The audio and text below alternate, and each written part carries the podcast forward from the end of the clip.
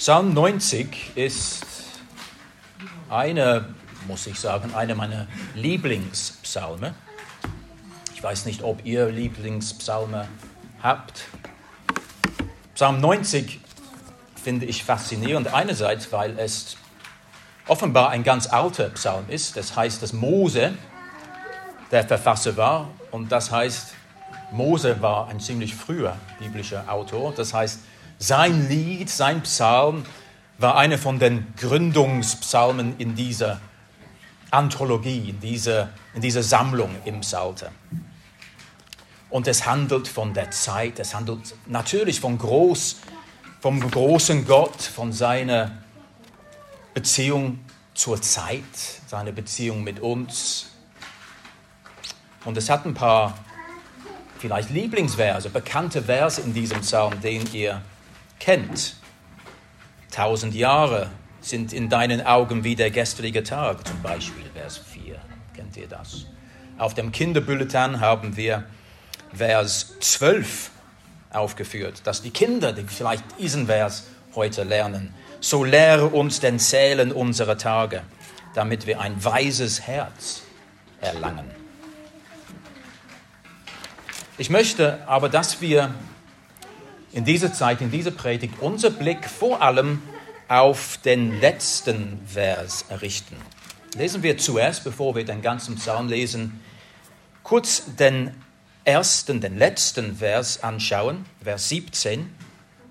Die Freundlichkeit des Herrn, unseres Gottes, sei über uns und befestige über uns das Werk unserer Hände. Ja, das Werk unserer Hände, befestige du es.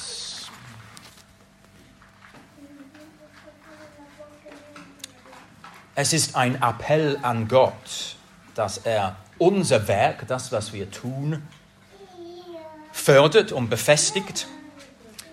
Eine andere Übersetzung hat, dass es Bestand gibt, dass unser, unserem Werk Bestand hat. Das, was wir tun, also soll eine bleibende Bedeutung haben, einen bleibenden Wert, soll lange bleiben und nicht einfach so vergehen. Was heißt es denn? Was heißt es für uns, wenn dein Werk ein bleibendes Werk ist, wenn es ein Werk ist, der Bestand hat, der fest ist? Das, was wir tun, das, was du tust, soll konkret sein, soll gut und fest gebaut sein, steht nicht nur kurz da, um dann umzufallen, sondern bleibt lange, ist gut gebaut. Ich habe ein Beispiel, ich habe ein, ein Bild hier. Sollen das, was wir bauen, so sein? Schaut mal, Kinder. Was, was ist das? Was ist das? Ist das, ist das gut und stark? Nein, nein, warum nicht? Warum, warum ist das nicht stark und bleibt? Ja, es, es fällt gleich um. Es kommt vielleicht, kommt jemand mit der Finger und macht Bing und dann ist es kaputt. Und es kommt ein Windhauch, das Fenster ist offen, kommt Wind rein und es geht kaputt. Wir müssen etwas anderes bauen, wenn wir etwas Festes wollen. Wie wäre mit, mit dem? Was ist das denn?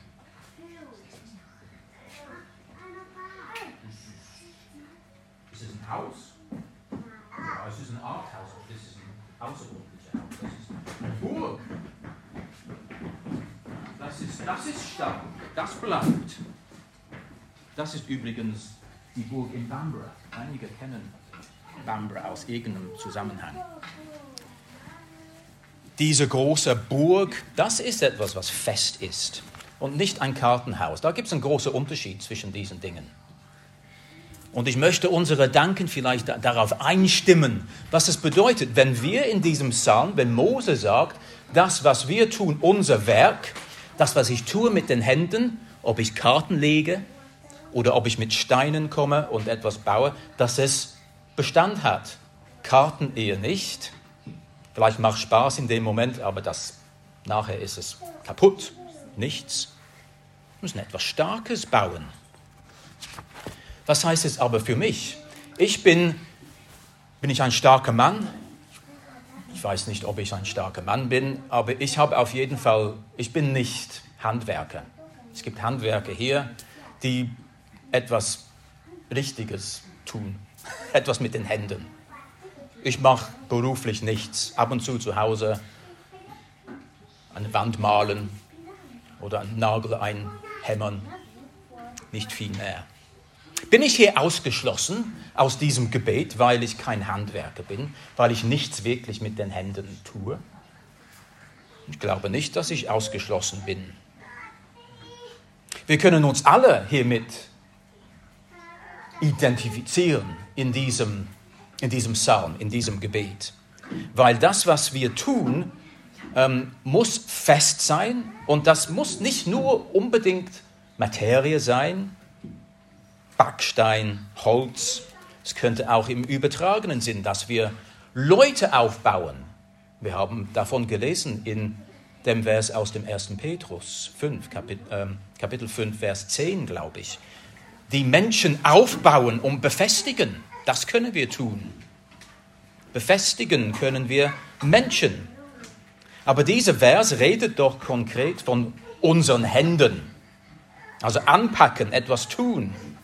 Ich glaube, es geht darum, dass Mose etwas bittet in diesem Gebet, dass das, was wir, was wir bauen, das, was wir tun, einen langen, sichtbaren, spürbaren Bestand hat, über Generationen geht. Das könnte vielleicht Bauten sein, Gebäuden, Kirchen oder säkulare Bauten. Beziehungen, Familie, Gottes Familie, Gottes Volk, die Kirche. Vielleicht das, was wir tun mit den Händen, kreatives Schaffen, Kunst. Das kann über Generationen gehen und sehr wichtig sein und Gott loben und ehren. Technische Leistungen.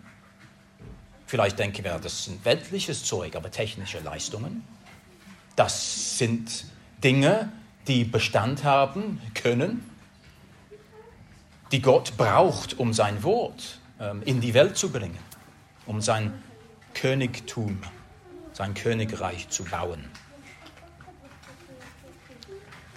Was liegt hinter dieser Bitte von Mose? Worauf ist diese Bitte gegründet? Wir wollen jetzt alle Verse lesen. Wir wollen den Psalm lesen. Ich lese aus äh, Elbefelder die Worte, das Wortlaut in Bültan geht so. Ein Gebet von Mose, dem Mann Gottes. Herr, du bist unsere Wohnung gewesen von Geschlecht zu Geschlecht. Ehe die Berge geboren waren und du die Erde und die Welt erschaffen hattest, von Ewigkeit zu Ewigkeit bist du Gott Du lässt den Menschen zum Staub zurückkehren und sprichst, kehrt zurück, ihr Menschenkinder.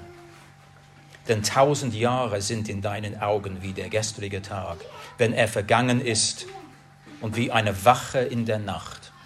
Du schwemmst sie hinweg, sie sind wie ein Schlaf, sie sind am Morgen wie Gras, das aufsprost. Am Morgen blüht es und sprost auf, am Abend welkt es und verdorrt denn wir vergehen durch deinen Zorn und durch deinen Grimm werden wir verstört.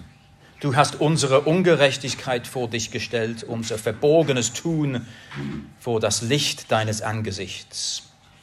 Denn alle unsere Tage schwinden durch deinen Grimm. Wir bringen unsere Jahre zu wie einen Seufzer.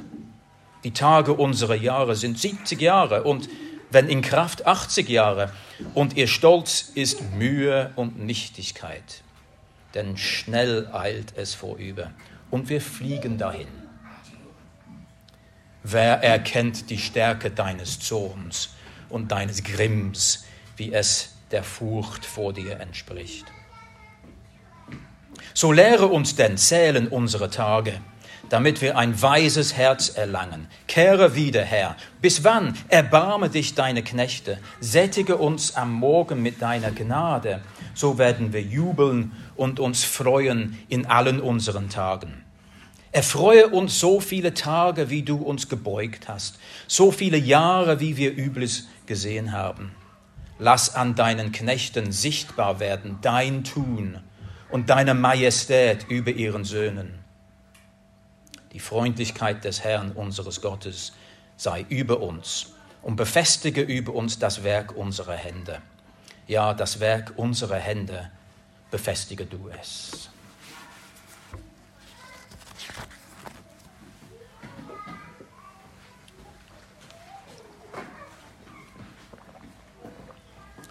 Der Psalm durchläuft, meine ich, wie drei Phasen. Wir haben die ersten sechs Strophen, wo Gott Subjekt ist. Mose zählt Charakteristika von Gott auf, wobei diese einen Bezug haben zu uns Menschen. Den nächsten Versen, 7 bis 11, sind wir dann Subjekt. Zuerst war Gott, es ging über Gott und dann im Satzbau, im Verständnis sind wir Subjekt. Wer wir sind, und zwar bezogen auf Gott. Und dann der dritte Teil von Vers 12 erkennen wir eine Reihe von Bitten, von Appellen an Gott. In den ersten Versen sehen wir den Herrn. Wir sehen Gott, der ist ewig von Ewigkeit her gewesen. Der ist Schöpfer. Wir sehen Gott als Herr über die Zeit und als Herr über das Geschaffene, das, was er geschaffen hat, gemacht hat. Und zwei Folgen dieser Macht sind für uns Menschen ersichtlich. Erstens etwas Positives, er ist ein Hort, eine Wohnung haben wir es gelesen im Elbefelder. Anders übersetzt ein Hort, eine Zuflucht, weil er die Ewigkeit bewohnt,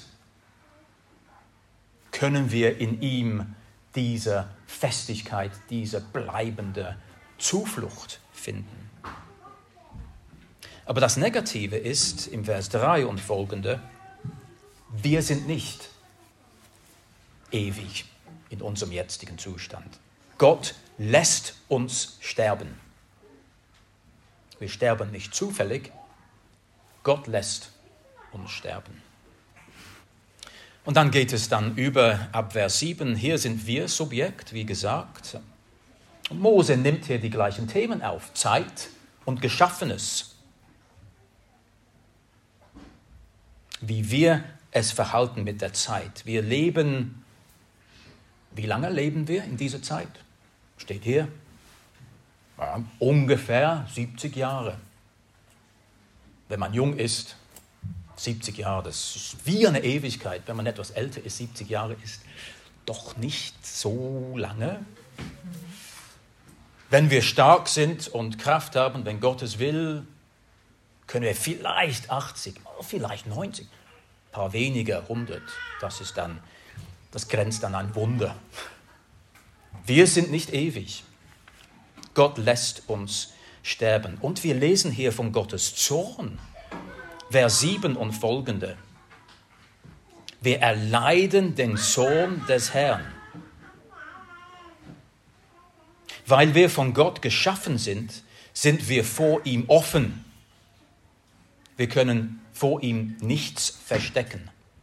Unsere Sünde ist voll beleuchtet, durchleuchtet vor ihm. Und daher sind wir seinem heiligen Zorn ausgesetzt. Wir schwinden und vergehen, weil wir nicht heilig sind. Und wir vergehen eben, wie gesagt, in kurzer Zeit. Und diese 70 Jahre, die sind nicht unbedingt herrliche, fantastische 70 Jahre, die sind, steht unser, in unserem Text, die sind mühselige Jahre. Das pessimistische Text. Mühselige Jahre, volle Seufzer. Aber realistisch. Wir haben sicher gute Tage. Da jubeln wir, da jauchzen wir, da, da jubeln wir für unsere Fußballmannschaft oder Rugbymannschaft. Wenn es gewinnt, das sind gute Tage vielleicht. Ähm, in der Familie haben wir herrliche Feste, Hochzeiten, aber es ist nicht jeden Tag so. War selten so. Warum? Warum? Das stellt hier Mose fest in diesem Psalm. Bringt das vor Gott. Und es ist gut, dass er nicht dort aufhört mit diesem, wir sind einfach nur kurz hier und tschüss. Er bringt dann Appelle vor Gott, Bitten. Und diese Bitten ab Vers 12, die knüpfen an schon Gesagtem in den früheren Versen. Lehre uns, Vers 12, weil wir töricht und ahnungslos sind, wie wir im Vers 11 gehört haben. Kehre dich zu uns, Vers 13. Du lässt uns kehren, zum Beispiel Vers 3. Erfreue uns mit deiner Liebe, 14 und 15, da wir uns mühselig abmühen, Vers 10. Zeige uns dein Werk und deine Macht, Vers 16, da du Großes gemacht hast, Vers 2. Und im letzten Vers sind diese Appelle nicht so sehr, nicht so sehr die Folgen des Vorausgegangenen. Die sind etwas mehr. Es ist eine Bitte, eine Appelle an Gottes Gnade. Lass, Herr, deine Freundlichkeit, deine Gnade über uns sein, obwohl dein Sohn über uns ist. Gib dem Werk unserer Hände Bestand, obwohl unser Leben kein Bestand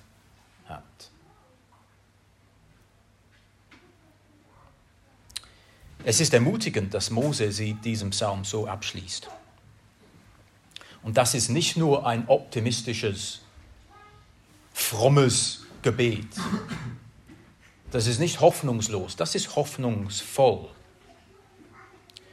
Mose erwartet, dass Gott so handeln kann und so handeln wird mit uns. Mose hat Vertrauen an der Freundlichkeit, an der Gnade Gottes, trotz all den Gründen, die Gott hätte, nicht gnädig zu sein, nicht freundlich zu sein. Er hatte allen Grund dazu, nicht gnädig und nicht freundlich zu sein. Aber wir bitten ihn hier, Herr, doch zeig uns deine Gnade. Und diese Bitte ist direkt verbunden, interessanterweise, mit dem Werk unserer Hände. Herr, gib dem Werk unserer Hände Bestand. Und dann wird das sogar wiederholt, dass es nicht irgendwie ein Zufallsgedanke ist. Wiederholt er das. Ja, Herr, wie ich schon gebetet habe, ja, Herr, gib dem Werk unserer Hände Bestand. Und dieses Vertrauen dürfen wir auch haben in unserem Herrn. Und ich will in den restlichen Minuten darüber nachdenken, wie wir im, in Anbetracht haben sollten. Was, woran müssen wir denken? Was müssen wir bedenken, wenn wir das beten? Damit das eintrifft, dass mein Werk, dass dein Werk Bestand hat.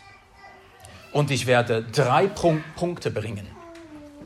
Wir werden Gottes Zeit beachten wir werden Gottes Zorn beachten und wir werden Gottes Sohn beachten. Zeit, Zorn, Sohn. Zeit, Sohn, Sohn. Seine Zeit. Dieser Psalm macht es deutlich, wie kurz unsere Zeit ist. Und trotzdem bitten wir Gott darum, dass unser Werk dauerhaft ist und beständig. Wie geht das? Wir bitten ihn also eigentlich, dass unser Werk, dass das, was wir tun, über uns hinausgeht, dass es uns überlebt. Gott ist von Ewigkeit zu Ewigkeit. Und solche Werke sind also eher sein Geschäft als unser. Sein Geschäft ist bleibendes Werk, weil er bleibend ist. Und trotzdem dürfen wir daran mitarbeiten, daran teilnehmen. Was bedeutet das? Das bedeutet sicher erstens, dass das, was wir tun, was wir bauen, das muss Gott, gefallen. Es muss mit seinem Charakter übereinstimmen, mit seinen Zielen übereinstimmen. Wenn wir etwas gegründet auf Sünde oder Betrug bauen wollen, das wird nicht Bestand haben. Und es darf, dieses Werk darf getrost von jemand anderem übernommen werden. Es hängt nicht alles von mir ab. Herr, es hängt nicht alles von mir ab. Die nächste Generation kann es übernehmen. Wir müssen das Endprodukt nicht unbedingt sehen. Und trotzdem ist es ein gutes Werk, wo wir beigetragen haben. Mose, Mose, der Verfasser dieses Psalmes, hat dasselbe erfahren, nicht wahr? Sein Lebenswerk war die Vermittlung des Gesetzes, das Hinführen des Volkes in das verheißene Land. Großartige Werke, Werke von Bestand. Und Werke, die wir mit Mose auch heute noch in Verbindung bringen, obwohl Mose längst verstorben ist. Aber, aber das Volk versagte an diesem Gesetz. Das Volk verletzte ständig das Gesetz, missachtete den Bund. Und kam Mose selber in das verheißene Land? Nein, er kam nicht selber in das verheißene Land. Er musste vorher sterben. Dieses Werk war größer als er. Und trotzdem hat Gott sein Werk gesegnet. Denken wir an ein anderes Beispiel. Ein anderer häufiger Psalmverfasser ist David. Der König David. David an einem gewissen Zeitpunkt in seinem Leben, als er ja, relativ, denke ich, nah an seinem Schluss war, an seinem 70 Jahre, er wollte Gott ein Haus bauen. Ein Tempel wollte er bauen. Er hatte schon vieles geschaffen und bewirkt in seinem Leben, dieser starke Mann, dieser Hirte, der zum König aufgestanden ist, auf, aufstieg und Armeen geschlagen hat. Er wollte den Herrn den Tempel bauen. Und Gott sagte, nein, nein, danke, das ist nicht deine Aufgabe. Ich will einen Tempel hier, aber das ist nicht deine Aufgabe. Dein Sohn Salomo wird das machen.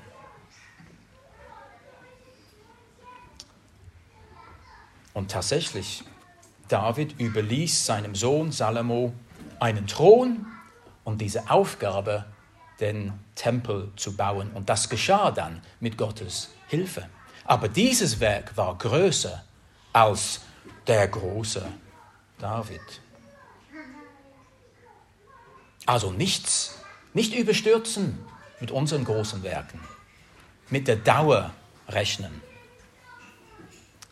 In den Sprüchen lesen wir, wo Salomo viel beigetragen hat. Sprüche 16, 3. Vertraue dem Herrn deine Werke an. Vertraue dem Herrn deine Werke an, so werden deine Pläne gelingen.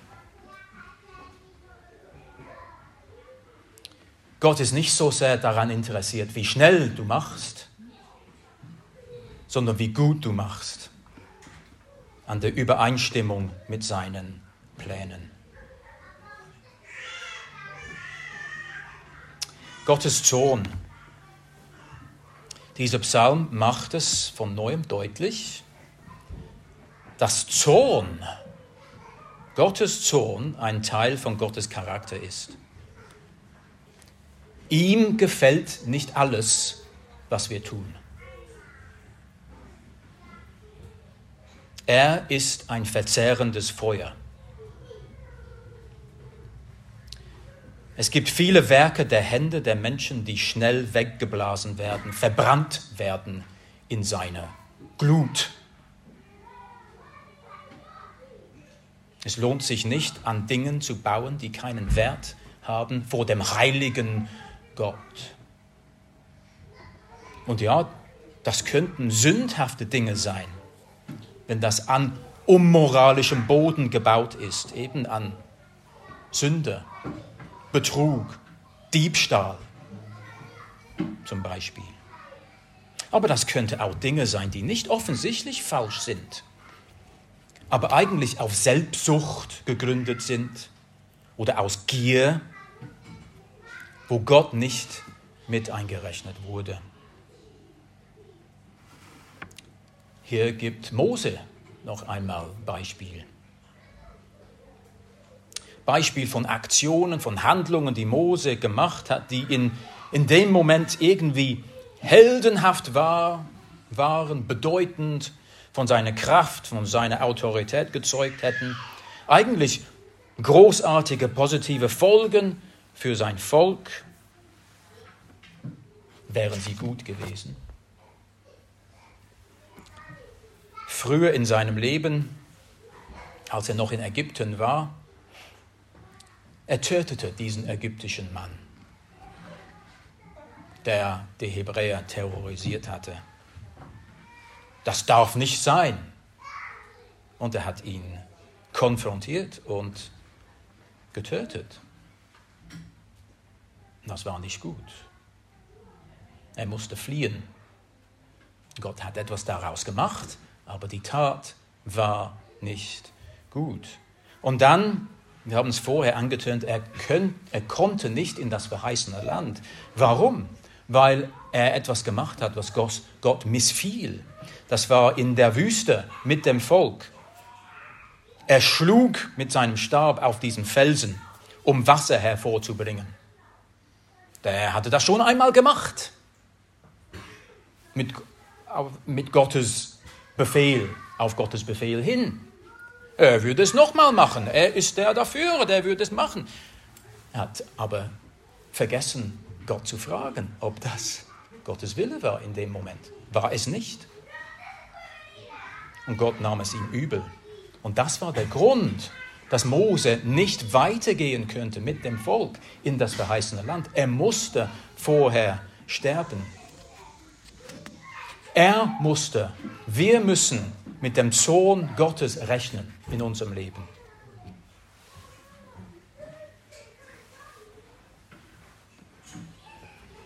Die Psalmen vergleichen oft die Werke und das Leben von, von Gerechten, von Menschen, die Gott lieben und trauen und nach dem Gesetz leben und Gottlosen. Wir haben das im ersten Psalm äh, gelesen, in der Psalmlesung am Anfang des Gottesdienstes, Psalm 1. Der Gerechte wird gegenübergestellt dem Spötter oder dem Frevler, wie es in einem anderen Text heißt. Und im Psalm 9 heißt es, im Werk seiner Hände hat sich der Frevler, der Gottlose, verstrickt zurückkehren ins Totenreich müssen die Frevler. Es lohnt sich, deine Pläne, dein Werk, das, was du vorhast im Leben, im König, Königreich, gegen das Licht von Gottes Zorn zu halten. Wird das überleben? Ist das ein Kartenhaus, das wir bauen in der Meinung, das will Gott von mir? Oder ist es etwas Beständigeres? Rechnen wir mit Gottes Zeit und mit seinem Zorn? Wenn dein Werk diese, diesen Test nicht besteht.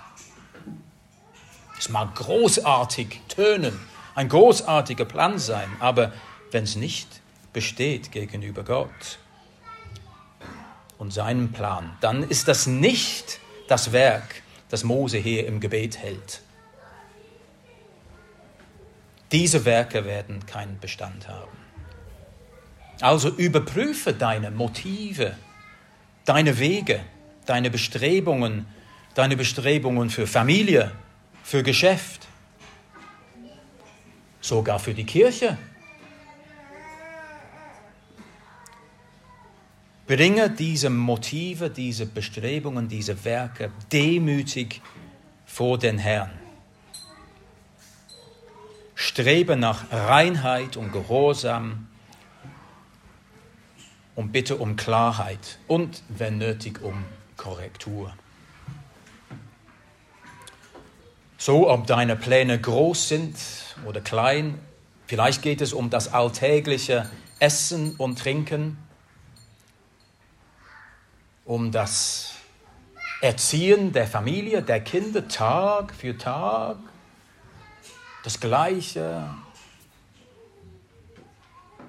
Das sind doch vielleicht große Werke für den Herrn. Und es heißt in der Schrift, tut alles zur Ehre Gottes. Also wir haben Gottes Zeit bedenkt, wir haben Gottes Zorn bedenkt, wenn es darum geht, Werke von Bestand zu haben. Und was war dann das dritte? Sohn, Zeit, Zorn, Sohn. Und dafür nehme ich eine ganz zweite Predigt, um diesen Punkt auszuführen. Nächste Woche werden wir weiterfahren. Aber ich kann es nicht unterlassen. Ich muss kurz einen Ausblick geben, weil wir müssen Jesus einbeziehen. Und ihr habt es sicher gemerkt, wenn wir in diesem Psalm gehen und das Wort Jesus suchen, dann finden wir Jesus nicht. Jesus wird nicht namentlich erwähnt in diesem Psalm. Jesus wird nicht namentlich erwähnt in Psalmen überhaupt. Aber trotzdem sehen wir ihn. Wir müssen ihn sehen.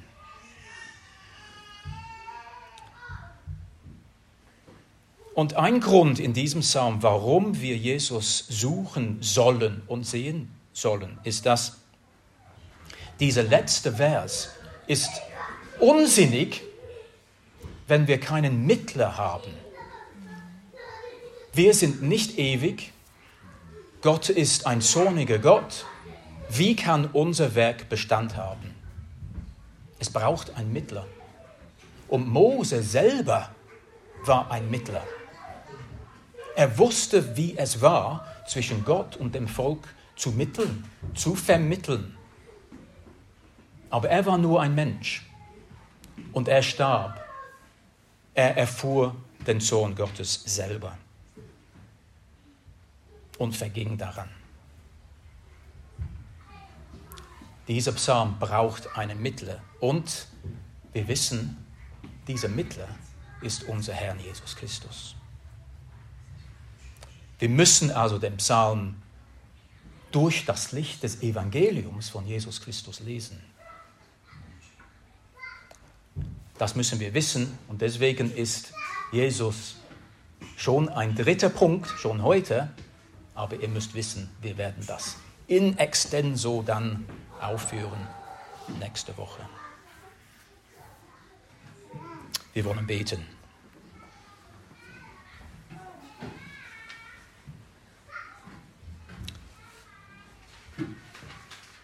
Herr, wir danken für deine Gnade. dass du durch Jesus Christus, unseren vollkommenen Mittler, dass du doch Gefallen an uns hast, dass das, was wir tun, doch Bedeutung und Bestand haben kann. Wir bitten nun, dass du uns hilfst, dich immer besser zu verstehen, deine ewige, herrliche Heiligkeit, dein Abscheu auch vor der Sünde die uns so leicht verstrickt. Und die unermessliche Liebe in Jesus Christus. So hilf uns, Herr, das zu tun und an dem zu arbeiten, was Bestand hat, indem wir in Demut und Gehorsam leben dir gegenüber. Amen.